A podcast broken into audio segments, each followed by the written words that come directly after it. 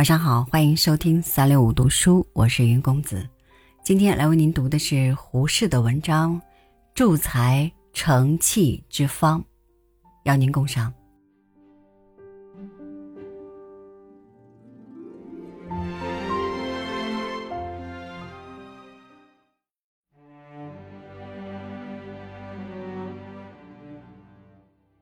诸位毕业同学，你们现在要离开母校了，我没有什么礼物送给你们，只好送你们一句话吧。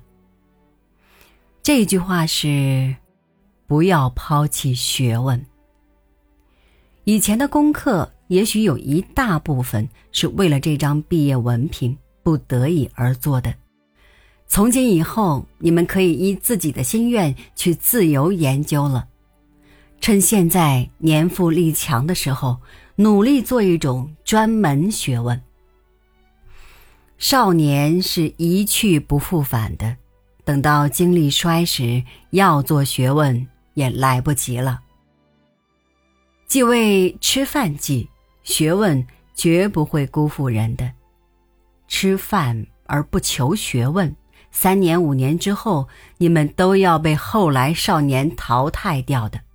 到那时，再想做点学问来补救，恐怕已太晚了。有人说，出去做事之后，生活问题急需解决，哪有功夫去读书？即使要做学问，既没有图书馆，又没有实验室，哪能做学问？我要对你们说，凡是要等到有了图书馆方才读书的。有了图书馆也不肯读书。凡是要等到有了实验室方才做研究的，有了实验室也不肯做研究。你有了决心要研究一个问题，自然会调衣节食去买书，自然会想出法子来设置仪器。至于时间，更不成问题。达尔文一生多病。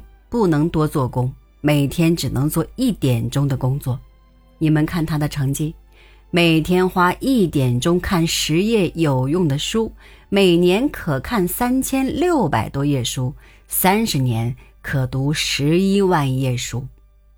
诸位，十一万页书可以使你成一个学者了。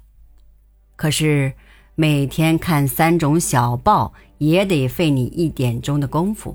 四圈麻将也得费你一点钟的光阴，看小报呢，还是打麻将呢，还是努力做一个学者呢？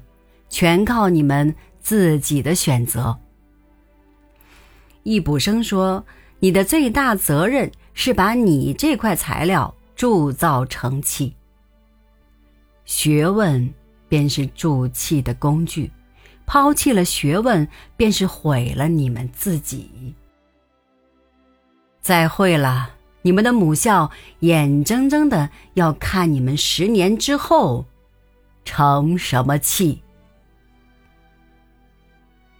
原题：中国公学十八年级毕业赠言。